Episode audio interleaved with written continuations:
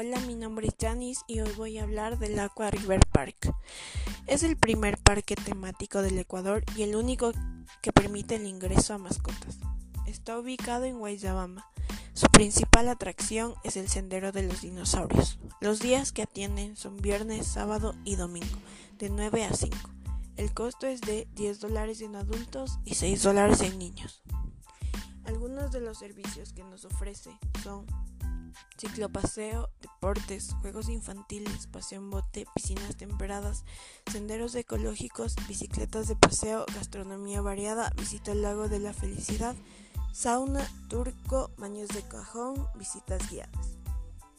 Este producto turístico ha alcanzado, gracias a su empeño y su gran servicio, los niveles más altos de consumo, es decir, que ha pasado por cada una de las fases del ciclo de vida del producto turístico, como la fase inicial, eh, la, de, la de crecimiento, la de decadencia y la de madurez.